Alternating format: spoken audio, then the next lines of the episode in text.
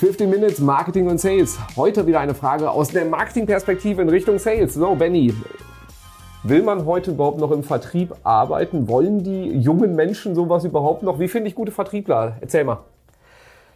Tatsächlich ist das eine schwierige Frage. Also ich glaube, Leute, die Spaß am Verkauf haben, beziehungsweise Spaß mit Leuten zu kommunizieren, haben durchaus Bock auf den Vertrieb. Aber du findest die Leute, die gut im Vertrieb sind, tatsächlich nicht an den Stellen, wo man glaubt, wo man sie findet. Also über Jobportale oder Ausschreibungen, über Recruiting-Maßnahmen, also sozusagen über Personalrecruiter, ähm, sondern eher in viel alltäglicheren Situationen. Also wir stellen jetzt jemanden ein, der arbeitet tatsächlich in der Gastronomie, okay. fängt jetzt am 1.7. an und ähm, kann gut mit Leuten umgehen, kann gut mit Leuten reden, ist offen, ist authentisch, ist sympathisch, passt perfekt in den Vertrieb und die sachliche Erziehung übernehmen wir. Das heißt also, der kommt nicht aus unserer Branche, ähm, aber der muss die Grundkriterien erfüllen, die eben ein guter Vertriebler, eine gute Vertrieblerin heute erfüllen muss, nämlich authentisch zu sein, direkt zu sein, offen zu sein, ehrlich zu sein. Und das sind, das meine ich mit viel alltagsgewöhnlicheren Situationen. Ne? Mhm. Also Gastronomie, also wenn du merkst, so, da ist jemand, hat so diesen, diesen Spirit, irgendwie kann mit Menschen umgehen, dann sofort anhauen und sagen, hier, äh, hast du nicht Bock, äh, B2B-Software zu verkaufen? Ja, absolut. Also ich hatte zum Beispiel jemanden vor kurzem, kann ich mal ein Beispiel geben, ich habe zu Hause Flaschenpost bestellt und dann kommen neun von zehn Typen kommen dann, sagen guten Tag, geben dir die Flaschen, tauschen deinen Pfand aus und sind wieder weg. Und da war jemand, der war total, der war total auf Zack. Der hat mich vorher angerufen und hat erstmal gefragt, yo, kann ich bei dir hinten rum ans Haus fahren? Weil die Einfahrt besser zugänglich war für sein großes Fahrzeug.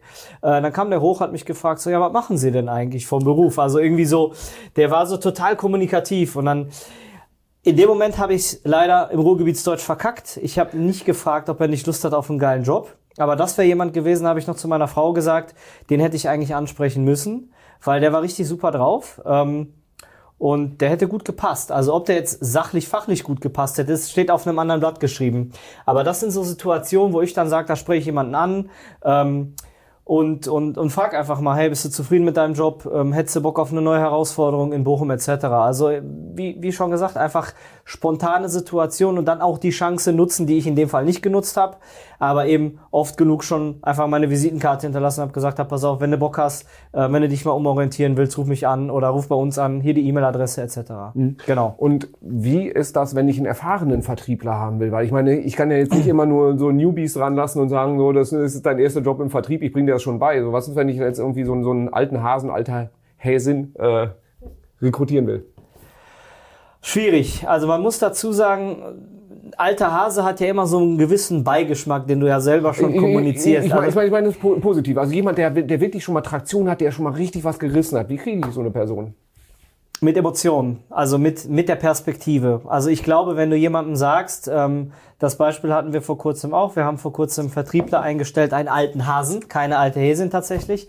Und äh, den haben wir nicht gecatcht mit dem Gehalt, den haben wir auch nicht gecatcht mit irgendwelchen tollen Bürovoraussetzungen, hübsches Büro, sondern mit unserer Reise. Wir haben ihm gesagt, wir wollen dahin. Wir stehen gerade momentan da wir möchten, wir haben die und die Perspektive, wir haben die und die Vision. Und der hatte Bock einfach auf eine neue Reise, auf vielleicht auch eine junge Reise, eine moderne Reise, eine digitalisierte Reise. Dinge, die manchmal im Vertrieb einfach fehlen, wenn du schon seit zehn Jahren bestimmte Produkte und Dienstleistungen verkaufst. Und ich glaube, mit der Vision, also mit der Idee kannst du viele catchen oder einige. Ja gut, aber da, da hast du ihn ja schon überzeugt. Aber wo hast du ihn gefunden? Durch Zufall. Tatsächlich ist das der Vater von einem guten Freund von mir. Also ähm, das ist dann auch wieder relativ äh, spontan gewesen oder zufällig. Ähm, der hat sich immer mit uns auseinandergesetzt, der hat uns immer gefragt, hey, was macht ihr da eigentlich? Ähm, hat sich dazugesetzt beim Grillen, ähm, war relativ interessiert, wo du schon merkst, da ist schon eine gewisse Verbindung. Also der setzt sich nicht hin oder sagt halt, Jungs, ich hau jetzt ab, ich gehe zum, zum, zum Tennis, zum Golf, zum Fußball, sondern der hat sich mit uns auseinandergesetzt und ähm, dann haben wir irgendwann gesagt, so, yo, was macht er eigentlich? Der hat zufällig im Vertrieb gearbeitet und ähm, irgendwann kam dann sozusagen so der, der Moment, ob du dich traust oder nicht. Und dann haben wir uns getraut, haben ihn gefragt, hey, hast du Lust, dich umzuorientieren oder irgendwas anderes zu machen? Und dann hat er erst gesagt, nee, nee, nee. Und dann irgendwann beim zweiten, dritten Grillabend hat er gesagt, so, ja, wie war das denn nochmal mit der Vertriebsstelle? Mhm. Na? Und gut, äh, Vater von einem Freund ist nicht unbedingt das skalierbare Modell. Also ich weiß, Genau. du, hast, du hast wahrscheinlich mehr als zwei Freunde, aber äh, nicht. Also wie, wie, wie kann ich das Ganze denn jetzt mal, sag ich mal, ein bisschen strukturierter machen, wenn ich äh, sage, ich brauche jetzt halt eben zehn Vertriebler, möchte ich jetzt perspektivisch aufbauen. Äh, LinkedIn, Active Sourcing, Leute aktiv anhauen. Ähm, wa- was, was ist deine Vorgehensweise, was ist deine Empfehlung, um an gute Vertriebler zu kommen? tatsächlich multidimensional. Also womit wir gute Erfahrungen gemacht haben, ist zum Beispiel Jobanzeigen bei Stepstone zu schalten und parallel diese Jobanzeigen dann auch bei LinkedIn oder auf unserer eigenen Webseite zu veröffentlichen. Also da, wo deine Klientel oder deine potenziellen Vertriebler sein könnten.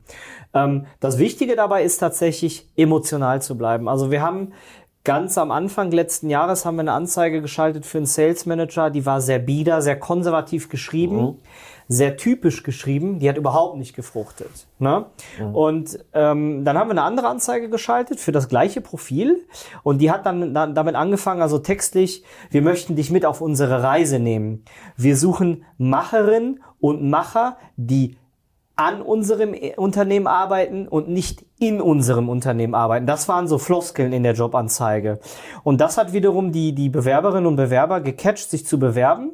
Wir haben dann auch gefragt, warum hast du dich bei uns beworben? Und viele haben halt geantwortet, dass dieser emotionale Text dieses Anderssein als andere in den Stellenanzeigen, die gecatcht hat. Und ähm, das kann ich sozusagen als Geheimrezept einfach mitgeben. Einfach sich mal über seine eigenen Grenzen hinaustrauen, auch emotional werden, freundschaftlich werden. Und eine andere Sache, die ganz wichtig war, die mir gerade einfällt, wir haben vom Sie auf Du gewechselt. Das hat auch nochmal die Conversion Rate nach oben geschoben. Also wir hatten deutlich mehr ähm, Bewerberinnen und Bewerber, die auf das Du reagiert haben, als auf das Sie. So, gute Verkäufer können sich gut verkaufen. Ähm, wie unterscheide ich oder wie finde ich heraus, wer hat's wirklich drauf oder wer ist einfach nur ein Schwätzer, Blender, wie auch immer? Kann, brauche ich nicht gendern, weil das ist äh, eher so eine männliche Do Do Domäne, oder? tatsächlich in Minute eins. Also du erkennst, glaube ich, auch wie beim, wie beim ersten oder beim zweiten Date, erkennst du schon, ob das funkt oder nicht funkt. Und das merkst du. Ja, aber ob, ob es jemand fachlich dann auch drauf hat, also auch wirklich, also nicht nur, ob die, die persönliche Verbindung gut ist, sondern ob jemand auch wirklich gut in dem Job ist. Ich glaube, das ist für uns jetzt aus meiner Perspektive nicht das erste Kriterium. Also jemand, der mein Produkt nicht kennt und sich bei mir bewirbt und sich das Unternehmen angesehen hat, hoffentlich, sich unsere Personen, Verkäufer angesehen hat, hoffentlich, der kann mich, glaube ich, nicht im ersten Gespräch 100% überzeugen. Ich glaube, das ist ein nachgelagerter Prozess. Also ich glaube, man muss zwei, drei Testarbeitstage ausprobieren, ähm, Prototypen sozusagen, gucken, wie die Person dann sachlich, fachlich reagiert, aber es steht bei uns gar nicht im Vordergrund. Bei uns steht die menschliche Komponente im Vordergrund. Und ich glaube, das ist auch die Komponente, die im Vertrieb langfristig erhalten bleibt. Ähm, das sachlich-fachliche kannst du antrainieren, wenn jemand will. Also ich meine, ähm, ich meine, wir beide können wahrscheinlich nicht mehr beim FC Bayern München spielen, aber wenn jemand, aber wenn jemand, ähm, wenn jemand großes Interesse da hat, der beste Verkäufer bei uns im Unternehmen zu werden oder zumindest äh, in der Kreisliga, äh, in der höheren Kreisliga Basketball zu spielen, dann kann er durch Training viel erreichen.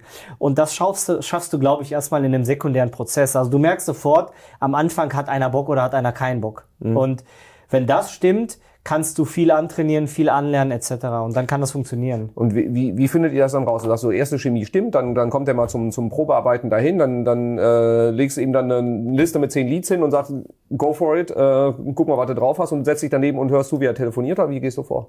Genau, also das mit dem Zuhören ist nicht erlaubt, aber du kannst natürlich äh, im gleichen Raum sitzen und sehen, wie der, wie der Mitarbeiter sich, äh, sich anstellt oder die Mitarbeiterin. Aber das sind kleine Testprojekte. Also du kannst damit anfangen, du kannst ihm zehn Leads hinwerfen. Du kannst ihn aber auch fragen oder sie fragen, ähm, wie würdest du denn jetzt Kunden für uns akquirieren? Und dann fängt die Kreativität schon an zu sprühen sozusagen. Dann sagen die meisten, ja, ich würde jetzt welche anrufen. Einige sagen aber auch, ich würde die dann bei LinkedIn anschreiben. Die anderen sagen, ich würde jetzt tatsächlich hier mal gucken, was haben sie für eine Zielgruppe?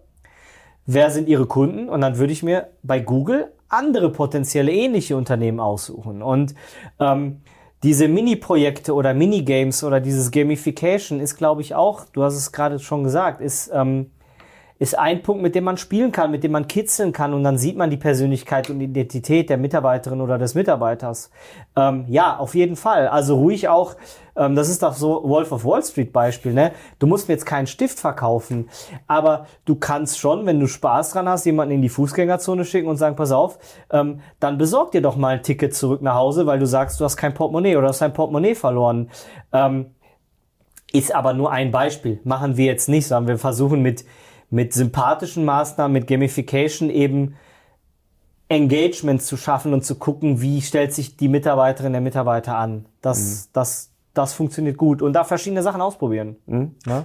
Okay, wunderbar. Also, fassen wir mal zusammen. Ich brauche neue Vertriebler. Also erstens darauf achten, die Person muss eine gewisse Ausstrahlung haben. Sie muss halt eben auch eine gewisse Art und Weise genau. haben, wo ich sage, passt zu meinem Produkt, passt zu meinem Unternehmen, hätte ich Bock mit zu, zu arbeiten und so. Ne? Also Person, die eine gewisse Neugier auch irgendwie mitbringt, Interesse an Menschen, so wie die Beispiele, die du jetzt geschildert hast, helfen auf jeden Fall. Also erste Fitting muss zum Unternehmen, zu, zu meinen Zielen passen. Danach wird geguckt, ne, wie, wie fachlich fit ist die Person schon oder muss ich halt eben ausbilden. Ne? Also für, für den FC Bayern München reicht's nicht, aber vielleicht für, für äh, also man, man kann trotzdem halt eben auch sehr, sehr gute Skills aneignen über einen gewissen Zeitraum. Absolut. Dann halt eben lieber Leute, die den richtigen Spirit haben, die fit machen und nicht ähm, darauf eingehen äh, oder nicht halt eben alle Voraussetzungen halt eben schon irgendwie mitbringen müssen, sondern ich kann halt eben auch hingehen und sagen, ich trainiere über einen längeren Zeitraum. Und wenn ich dann rausfinden will, wer ist die richtige Person, da dann halt eben kleine Testaufgaben geben, wo nicht unbedingt es so darum geht, eine Liste abzutelefonieren, sondern vielleicht halt eben auch, wie gehen die an Situationen ran, welche neuen Ideen haben die, wie wir an neue Kunden kommen können. Genau. Und die letzte Sache, die würde ich noch ergänzen, definitiv emotional an diese Person herangehen, weil Vertrieb meines Erachtens immer ein emotionales Thema ist. Also ein Thema, was du lebst oder nicht lebst. Und das spricht die Leute an. Also in unserer Stellenanzeige steht zum Beispiel auch drin, auf deinem Tattoo steht Vertrieb, Ausrufezeichen. Das ist natürlich nicht wahr, aber kitzelt die Leute, die darauf Bock haben, die sich darauf einlassen wollen. Und das ist ein Thema, was als viertes Thema, nämlich emotionale Ansprache, definitiv auch wichtig ist, um gute Leute zu finden. Ja, emotionale Ansprache, ein Thema Leben. So, wir beide leben Marketing und Sales und äh, du hoffentlich auch ein wenig jetzt mehr dadurch. Und vergiss nicht, diesen Podcast oder diesen Videokanal zu abonnieren bei YouTube, Apple, Spotify oder auf welcher Plattform du auch immer uns konsumierst. Hinterlass auch gerne Bewertung da und hinterlass auch sehr gerne Fragen da, die du gerne hättest, dass wir mal unsere Perspektive darauf mitgeben. In diesem Sinne, Benny, danke dir für die Antworten. Ich danke dir. Dir Liebe Zuhörerinnen, lieber Zuhörer, liebe Zuschauerinnen, lieber Zuschauer, vielen Dank für deine Aufmerksamkeit und bis zum nächsten Mal. Tschüss.